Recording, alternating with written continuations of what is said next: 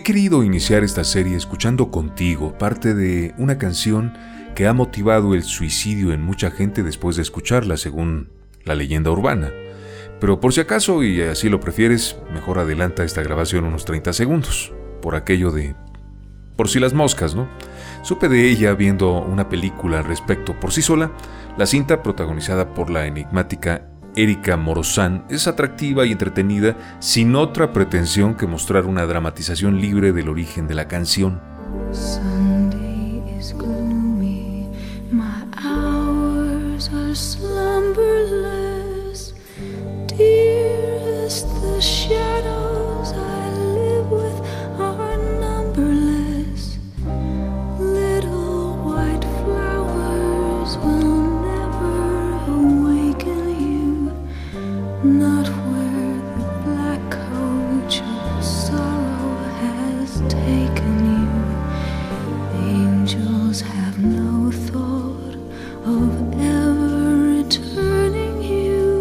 Por cierto, la historia del film, argumentada en un trío amoroso, es muy diferente de la que se supone inspiró la canción. Esta tiene más que ver con el suicidio de la novia de su autor. Se llama Gloomy Sunday o Domingo Sombrío, compuesta por el músico húngaro Rezo Ceres en 1933 quien para no desentonar también se suicidó en 1968, un domingo precisamente saltando desde una de las ventanas de su pequeño departamento en Budapest, la capital de Hungría. Pero no le toca a él protagonizar este primer episodio de nuestra serie, sino a la dueña de esta voz.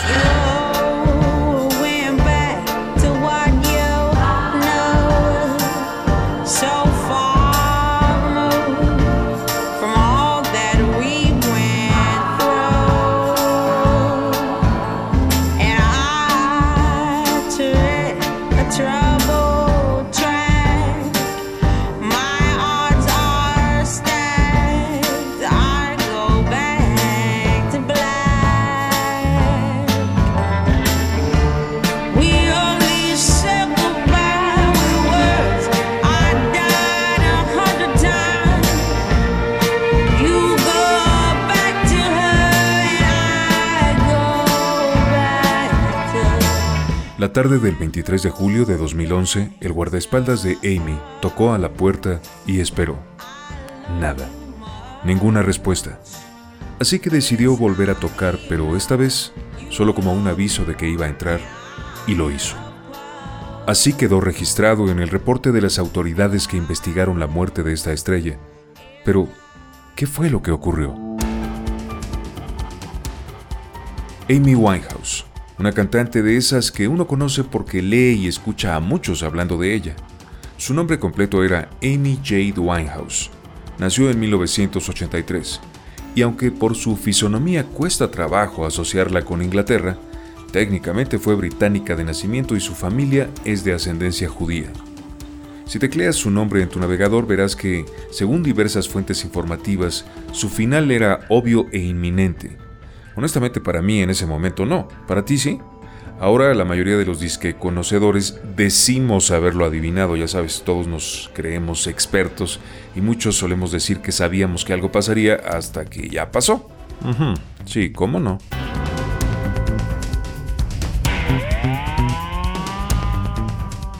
Esta mujer tuvo una voz excepcional.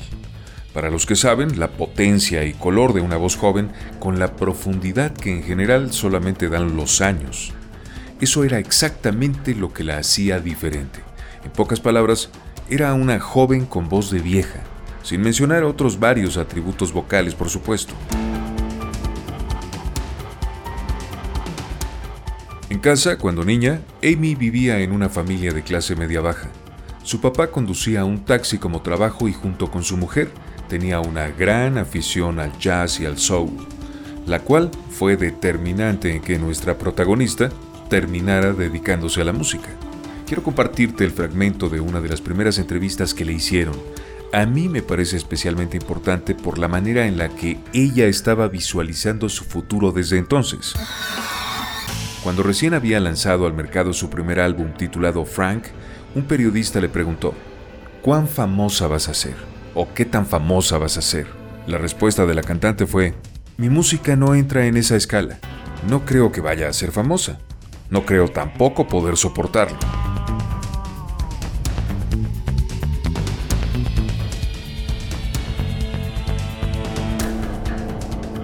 La Winehouse se equivocó, porque, como es obvio, sí fue y es famosa, pero acertó en eso de que no podría soportarlo. Me impresionó mucho leer esto porque no es la primera vez que me topo con una anécdota de alguien que de cierto modo se programó para evitar pasar por una condición o circunstancia y sí, efectivamente la evaden, incluso a costa de su vida. En este caso es como si ella estuviera preparándose desde el principio para su autodestrucción. Antes de contarte cómo fue el acercamiento de esta chica al mundo del show, vamos a oírla cantando un cachito de Stronger Than Me, o Más Fuerte que Yo, que es parte de su primer álbum.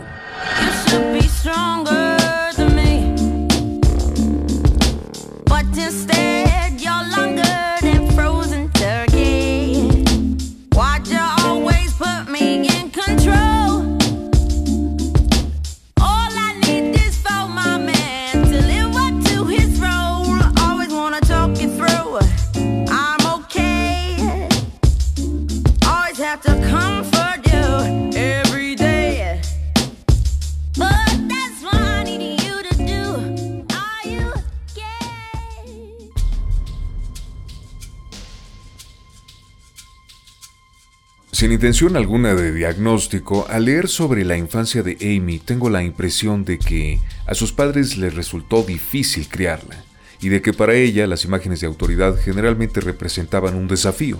A los 10 años, a pesar de que se concretó en buenos términos, tuvo que lidiar con el divorcio de sus padres. Era su abuela de quien sí llegaba a recibir consejos como el de inscribirse en la escuela de teatro de Susie Earnshaw este fue el primer contacto formal de aquella niña rebelde con el arte en 1993.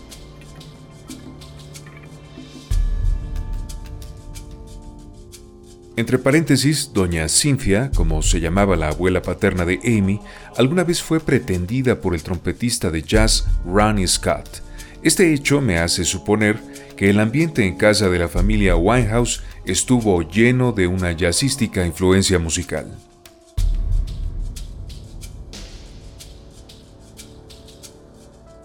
En esa escuela se le detectó facilidad para la expresión corporal a la pequeña Amy. Sin embargo, ya desde entonces, ella tenía una clara y natural inclinación por cantar. De ahí que emprendiera la formación de un dueto de rap que posteriormente nunca la hizo sentirse orgullosa.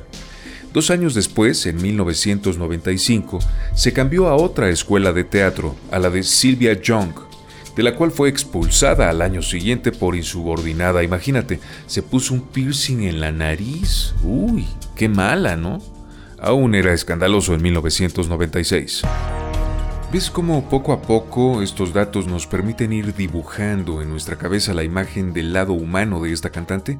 Podemos ir dándonos una idea de cómo era su personalidad y de dónde pudo provenir su decisión de clavarse en las drogas.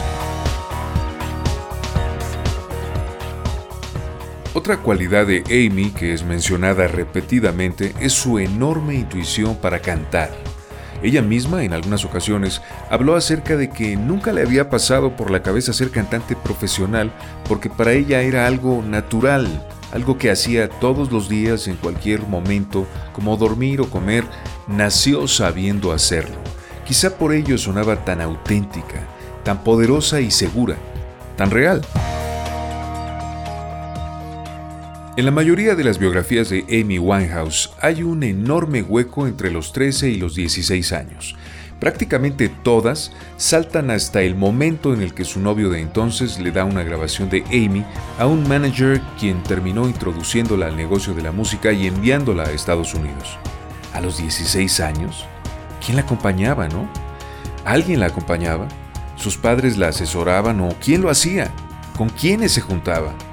Muchas preguntas y muy pocas respuestas que puedan ayudarnos a saber si fue en esa época que paradójicamente iniciaron su vertiginoso éxito y el deterioro emocional que la orilló a suicidarse unos 15 años después. Luego hay otro salto en el tiempo que no nos muestra al artista de 1999 hasta 2003, año en el que es lanzado su primer álbum del cual ya escuchamos algo. Solo me faltaría decir que el disco se llamó así por Frank Sinatra un cantante muy admirado por el señor Winehouse, papá de Amy. Hay quienes incluso han sugerido analizar las letras de las canciones que ella compuso para intentar armar lo que sería una biografía musical. Tal vez sea buena idea y me aventure a ello más adelante. Dime si te interesaría, ¿ok? Por ahora, concentrémonos en el suicidio de esta famosa y vigente cantante británica después de pausar este podcast un momento. Según diferentes medios digitales, el declive de Amy Winehouse fue tan veloz como su éxito en el mundo de la música. No sabemos si haberse consolidado tan pronto como una cantante icónica fue fácil, pero definitivamente sí muy rápido. En junio de 2011, a un mes de su fallecimiento, Amy tuvo una presentación en la que dejó mucho que desear debido al mal estado en el que se le vio. En ese momento su pésimo desempeño ya no era noticia, más bien se había convertido en algo común. Ahora se sabe que esta estrella padecía de depresión y bulimia desde muy temprana edad.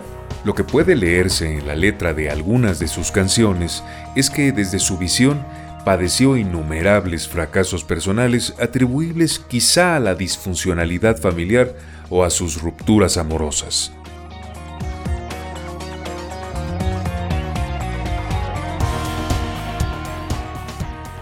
Sin lugar a dudas, su autosabotaje inició desde pequeña, pero fue evidente y se aceleró cuando ocurrió su consolidación mundial en 2007 con el lanzamiento oficial de su primer álbum en Estados Unidos. Y efectivamente, como ella misma lo vaticinó, no pudo lidiar con el triunfo. No estaba preparada emocionalmente para ello. Durante su último año de vida, Amy había comenzado a sufrir los estragos de múltiples adicciones. Al respecto quiero hacerte especialmente dos comentarios. Uno, que en alguna crisis de salud que la envió al hospital le fueron detectados en la sangre en el mismo estudio alcohol, heroína, cocaína y crack. Y dos, que según diferentes versiones, su padre, Mitch Winehouse, se negó en repetidas ocasiones a enviarla a rehabilitación. Por cierto, hay una canción que esta joven estrella escribió hablando de no desear liberarse de las drogas. La canción se llama Rehab y este es un fragmento. Make me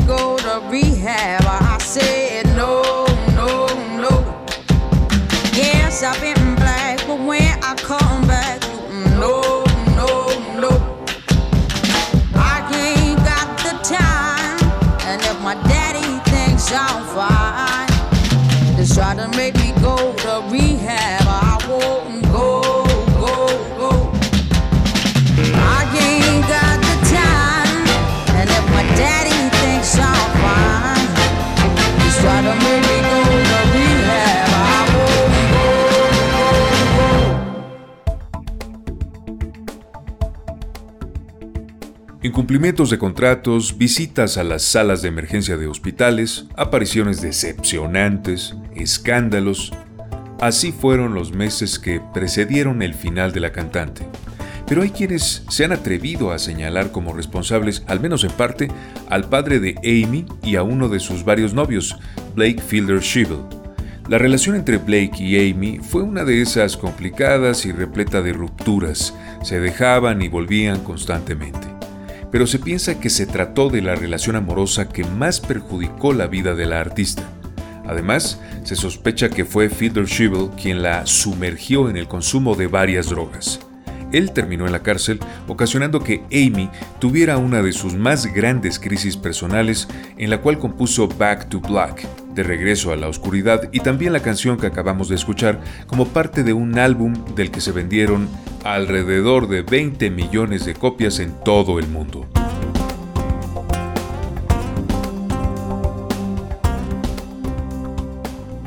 En lo referente a Mitch Winehouse, se le acusa de no haber tomado en serio los problemas de drogadicción y de depresión de Amy hasta que fue demasiado tarde, y también de que siempre se aprovechó de la notoriedad que le ofrecía el ser padre de una estrella. Se le atribuye cierta culpabilidad también a la prensa sensacionalista que se dedicó a hostigar a la famosa británica donde quiera que estuviera, aunque hay que admitir que ni el carroñero trabajo de los medios ni las relaciones tóxicas de la artista le hubieran dañado a tal grado si ella no hubiese estado tan vulnerable a causa de su inestabilidad emocional, de la cual, paradójicamente y en cierta medida, dependieron su veloz ascenso y su estrepitoso desplome personal y profesional.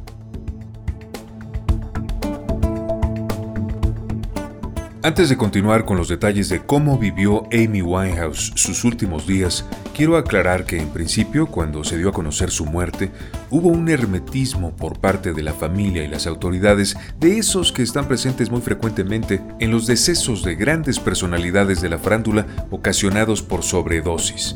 Y a pesar de que muchos hablan de ello como un accidente, técnicamente no lo es, dado que quien cotidianamente se administra a sí mismo una sobredosis que terminará causándole la muerte es considerado un suicida en términos clínicos, y por eso estamos hablando de Amy ahora.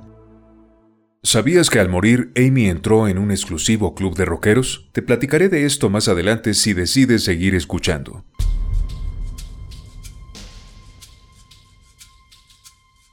Hasta el día de hoy, Amy Winehouse es la última en haber ingresado al llamado Club de los 27, que es el grupo de celebridades musicales que murieron a los 27 años de edad.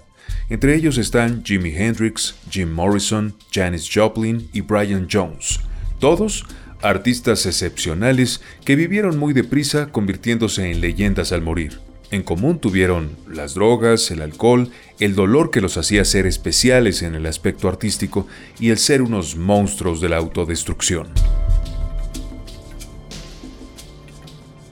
Hay una anécdota que nos deja tener una idea más clara del tamaño del problema de adicción que Amy tenía con determinadas sustancias.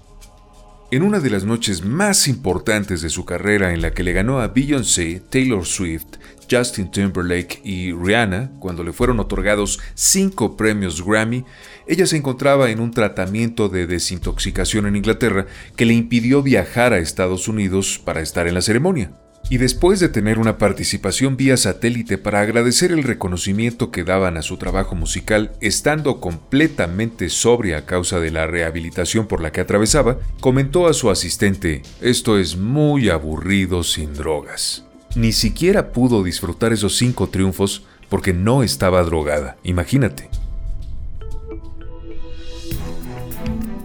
La brillante y breve carrera artística de Amy puede resumirse en dos álbumes, tres años de un consistente desempeño vocal y después cuatro años de cancelar actuaciones, pasearse en el escenario sin lograr encontrar el micrófono, perdida, balbuceando las canciones, recibiendo rechiflas y abucheos. Algo así fue su último concierto el 18 de junio de 2011. Los productores dejaron de confiar en ella, ya no le ofrecían un millón de dólares por actuación. Quienes alguna vez la entrevistaron en sus programas prime time de televisión ya solo la mencionaban para reírse a sus costillas. Amy quería grabar un tercer disco, pero la dispersión en que le mantenían las drogas no le permitía concentrarse. Sus colaboradores cercanos hablaban de sus constantes recaídas. Siempre se reponía. El 20 de julio de 2011, tres días antes de morir, Amy asistió a la presentación de una artista a la que quería apoyar, Dionne Bromfield. Amy fue invitada a entrar al escenario. Al parecer el plan era que cantaran juntas, pero no estaba en condiciones. Amy se limitó a realizar una serie de movimientos descoordinados, pretendiendo bailar y medio cantar el estribillo cuando Dion le acercaba el micrófono. Lamentable espectáculo el verla así, con la mirada perdida, moviendo la mandíbula sin detenerse por la goma de mascar que traía en la boca. Un día antes del fatídico 23 de julio, la madre de Amy fue sorpresivamente a visitarla. La encontró en mal estado, en pleno viaje de drogas, pero no inquietó a la mamá de Amy, quien, como todo su círculo cercano, estaba acostumbrada a verle así.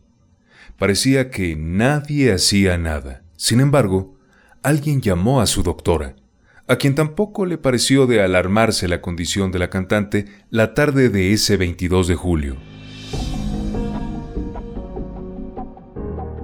En sus últimos días, cuentan que Amy Winehouse pasaba mucho tiempo sola. Su novio de entonces, Rick Travis, había acordado alejarse por un rato. Sus padres, ocupados, disfrutando las comodidades que les brindó el éxito de su hija y negando los serios problemas de salud que ella tenía o haciendo como que nada pasaba. El amor de su vida, Blake, seguía en prisión acusado de robo y a sus amigas de la adolescencia las había mantenido a raya para impedir que siguieran insistiéndole en dejar las drogas y el alcohol. Esa noche del 22 de julio, incluso los paparazzi la habían dejado sola, como si hubieran tenido conmiseración y la hubieran dejado morir en paz. Cuando Amy falleció, solamente su guardaespaldas estaba con ella, en su casa de Camden Square en Londres, pero no acompañándola, solamente haciendo su trabajo en la misma casa.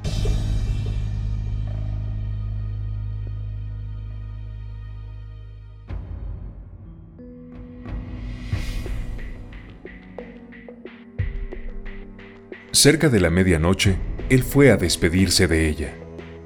A las 3 de la madrugada del ya 23 de julio, Amy texteó a su amigo Christian Marr. Estaré aquí para siempre. ¿Y tú? Amy estaba en su cama, en el tercer piso de la casa. Había ingerido alcohol. Estaba borrachísima.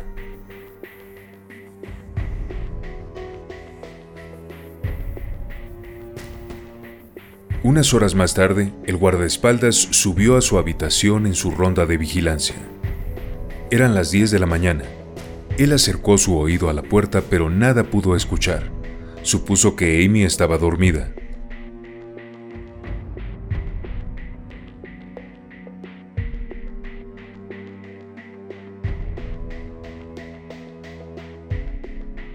Dos horas después, repitió esta misma revisión con el mismo resultado.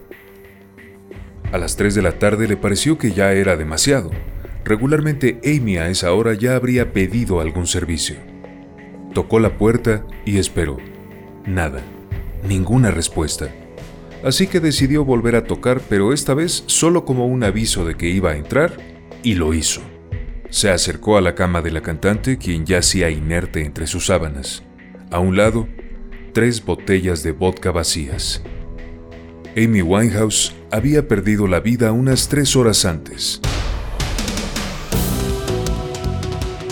Posteriormente, las autoridades determinaron que Amy habría fallecido aproximadamente al mediodía del 23 de julio y que fue a causa de la ingesta de alcohol en una gran cantidad, muchas veces más del permitido para conducir en el Reino Unido. Los exámenes toxicológicos indicaron 4.16 gramos de alcohol por litro de sangre en el momento de la muerte, cuando con 0.5 gramos ya está prohibido conducir. A los 3.5 ya es afectada la parte del cerebro que controla la respiración.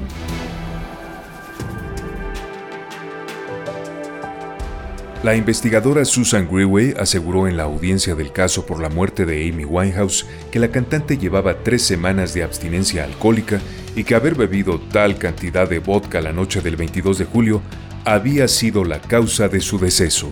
Las autoridades londinenses concluyeron que se trató de un accidente.